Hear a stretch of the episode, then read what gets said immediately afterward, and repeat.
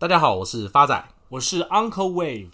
哇，这个近期的市场波动啊，相信大家心里都不太好受。是的，如果说二零一九年年轻人不讲武德，会被马保国大师训斥，那么二零二一年不讲武德，你则会被金融市场教训。是的，这个武德就指的是凯撒琳伍德，号称女版巴菲特。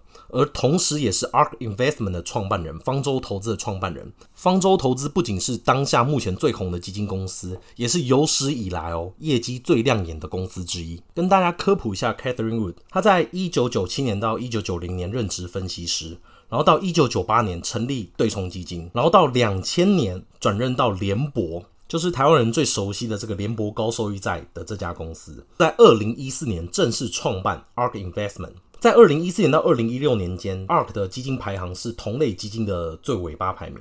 当时还必须靠 Catherine Wood 的投入积蓄啊，还有出售股份啊，才能勉强维持运作。但在二零一七年起哦，随着公司持有的股票开始上涨。基金规模也开始慢慢的越来越大。华尔街日报呢，在二月十一的专栏有特别提到，虽然 ARK 的战绩辉煌，但随着基金规模越来越大，有可能遇到的一些问题，以及目前 ARK 的一些选股策略及操作方式。新闻开头就有提到，因为目前 ARK 的资金规模已经成长超过四倍。当基金规模过大、增长过快的时候，它其实没办法延续过去的这个绩效。那原因之一在于说，随着基金的 base 的增长，很难再像过去管理小规模的资产这样得心应手。模仿者会效仿他们基金公司的一举一动，比起股票下跌时大量抛售股票，在股价上涨过程中卖出几只股票会容易得多。Uncle 在此来做一个补充说明哦，这个道理非常简单。就是当你已经累积到资产规模超过一定的额度以上，你会发现你要卖股票的时候，并没有足够的买方来接手，就是你要卖卖不掉，这就是所谓的流动性风险。而 ARK 目前总共管理五支基金，分别是由 Catherine Wood 跟十一名分析师投资那些他们认为可以借由颠覆式创新来改变世界的公司，而五档基金分别为 ARKK。就是创新科技，好，ARKG 基因革命，然后再是 ARKW 互联网科技，然后再是 ARKF 金融科技，以及 ARKQ 自动化技术与机器人，共五档基金。那以 ARKK 来讲，它是目前规模最大的基金，它从二零一四年十月份到现在哦，平均年化报酬率是将近快四十个 percent。我简单一点讲，这档基金刚推出的时候，如果你投入一百万台币，那么到现在哦。你这笔基金的价值大概是七百八十万台币。同样的，如果你一百万台币投资的是 S M P 五百指数，即使会增值，摆到目前为止，可能金额才成长到两百二十万台币。所以，各位的亲爱听众朋友，假如您觉得选股太麻烦、太复杂，无暇顾及，那您干脆就直接买干妈的 ETF 就好了。而 ARK 的基金规模在二零二零年年底统计哦，目前已经超过两百亿的美金。这个两百亿美金什么概念？我以台湾最大的 ETF 来讲好了，零零五零台湾五十。基金规模折算成美金也才四十亿美金，只有 ARK 的五分之一。那前面提到这个 Uncle 戏称 Catherine Wood 是美国干妈，那在社交媒体 Reddit 上面就是美国的 PTT，把 Catherine Wood 取名叫 Catherine Bay B A E，就是凯撒林宝贝，或者是换成另外一个意思 Before anyone else。赶在其他人之前，在交易员的圈子里面，人们也常常讨论要买入 ARK 最看好的股票，以及接下来 ARK 可能投资哪些股票。今年甚至一些股票都还没有等到 ARK 买入，其股价就已经起飞。像举例来说，今年一月十三号，ARK 提交招股说明书，希望推出一支名为 ARK 太空探索的 ETF。结果不到第二天，卫星跟太空类股就上涨将近快十个 percent。哇哦！这时候哦，他的申请还没有得到监管部门的批准哦。接下来是 ARK 的一些选股的策略啦。这个《华尔街日报》上面提到，他选股策略很简单，就是当小型股的大股东。他举例以以色列生物科技公司为例，代号 PSTI。它的总市值只有二点二亿美金，而 ARK 光持有这档公司的股票就将近快十五个 percent 以上，相当于其他机构投资者的持股总和的三倍哦。基本上来讲，等于说是他最大的股东。再比如法国的生物科技公司，代号 CLLS，ARK 占他们的持股比例为十一点五个 percent。它比排在它后面十一家大股东的持股总和都还要多更多，所以从这两家生物科技公司的投资方式哦，其实可以看到 ARK 的投资风格。以台股为例，Uncle 举个例子，合一生技股份有限公司。那这家公司呢，就是著名的小型股、主力股，股本非常的轻。因为这家公司解盲成功，它的股价从去年武汉肺炎最严重的时候，三月二十三号的低点十九点四元，一路喷到去年的七月九号的高点四百七十六点五元，在短短的三个月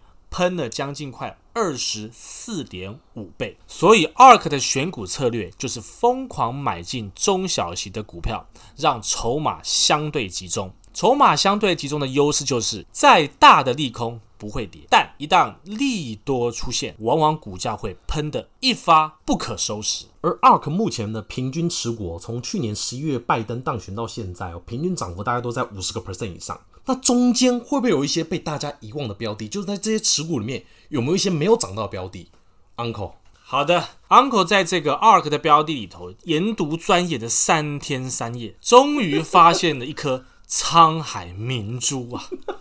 今天 Uncle 要跟各位亲爱的听众朋友分享的是 Facebook 美股代号 FB，同时也是 ARK 旗下基金 ARKW 第九大的持股，占股比例二点三个 percent。那 Facebook 是源于美国的社群网络服务及社会化媒体网站，总部位于美国加州圣马特奥县门洛帕克市，成立初期原名为 The Facebook。名称的灵感来自于美国高中提供给学生包含照片啦、联络资料的通讯录的昵称。那目前其实还没有中文的译名，通常网民啦或是一般民众会称之为脸书或脸谱。Facebook 是在二零零四年二月四号由 Mark Zuckerberg 跟他的哈佛的大学室友所创立的啊。那会员最初只限于哈佛学生加入，但后来逐渐扩展到其他波士顿区域的同学也能使用，包括一些常春藤名校、麻省理工学院、纽约大学、Stanford 大学等等等。那接着逐渐支援，让其他大学的高中学生加入，并在最后开放给任何十三岁以上的人使用。Uncle 看好 Facebook 的原因有二，第一个就是它的财报大好。Facebook 在一月二十七号公布二零二零年第四季的全年财务报告啊，缴出第四季营收两百八十点七亿美金。净利一百一十二点一九亿美金，EPS 每股盈余三点八八美元，优于市场预期的亮眼成绩单。收入和净利分别飙升三十三个 percent 和五十三个 percent，且每月固定有三十三亿人，超过全世界四成人口使用旗下的 APP，创历史新高。Uncle，现在 Facebook 还有人在用吗？这个 Facebook 上面全部都是广告。像什么东东跳出来什么地方的妈妈需要年轻人帮助？发仔，这是你的演算法的问题，是我的问题是你的问题。Only you。那 Uncle 跳出来广告都是什么？配对成功。干好，回归正传。二零二零年其实是脸书最好的一年，但同时也是最坏的一年了。怎么说？脸书在二零二零年的声誉面临的内忧外患。员工开始公开批评啦、罢工啦，连现任总统拜登都曾经公开表示，脸书是大问题 （Big Trouble）。川普支持者成群离开脸书，以及国会持续对他执行严厉的反垄断调查。但是，各位亲爱的听众朋友，听到如此，会不会觉得为什么 Uncle 还敢推荐 Facebook？很多老人在用啊。我们正常一点，不是这样的啊、哦.各位听众朋友可以去翻一下去年九月到今天的它的技术线型，你会发现这么多的利空都没有造成 Facebook 崩盘或所谓的大修正，都是以盘带跌的方式盘了将近快整整五个月。因此，Uncle 在此大胆判定。Facebook 即将会在今年会有屡创新高的表现。Uncle 看好的第二个因素就是 Facebook 在技术图表的月线，它一样是呈现了月线第五波邪恶波的轨迹。那接下来就是各位亲爱听众朋友非常期待的月线邪恶波的推波轨迹了啊！第一波从二零一八年的十二月二十四号的低点一二三点零二一路涨到二零二零年一月二十九号的高点。二二四点二之后再修正到二零二零年三月十八号的低点一三七点一零，之后再涨到二零二零年八月二十六号的高点三零四点六七，随后再修正到二零二零年九月二十一号的低点二四四点一三。那么现在就是从二四四点一三往上推波的邪恶第五波，那目标价即将落在六百八十一块。怎么可能涨二点五倍啊？这个 Facebook 现在都老人在用，以后靠什么生存呢、啊？办线上塔位哦。发展，刚刚 Uncle 有跟各位亲爱听众朋友特别强调，我推的是月线级次的邪恶波。既然是月线，就是一个很 long term 的一个 trend，很长线，所以大方向、大战略一定会到。不是啊，Uncle，你这样讲会不会等你孙子出生以后，这个价格才会到？不排除哦。讲那么多屁话。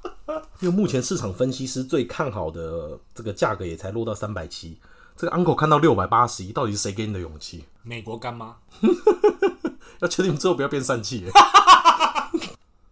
今天发仔帮大家做总结啊，投资其实很简单呐、啊，就是赚钱的赢，赔钱的输。嗯，发仔这不是屁话吗？没有，我在讲啊，你今天选股选的对，你就是股神。你今天选股选错，你就变虎神啊，这个猴行呐。所以今天这个标的是由西方股神发起，由 Uncle 强力背书。以上，谢谢大家，我是 Uncle Wave，我是发仔，我们下次见。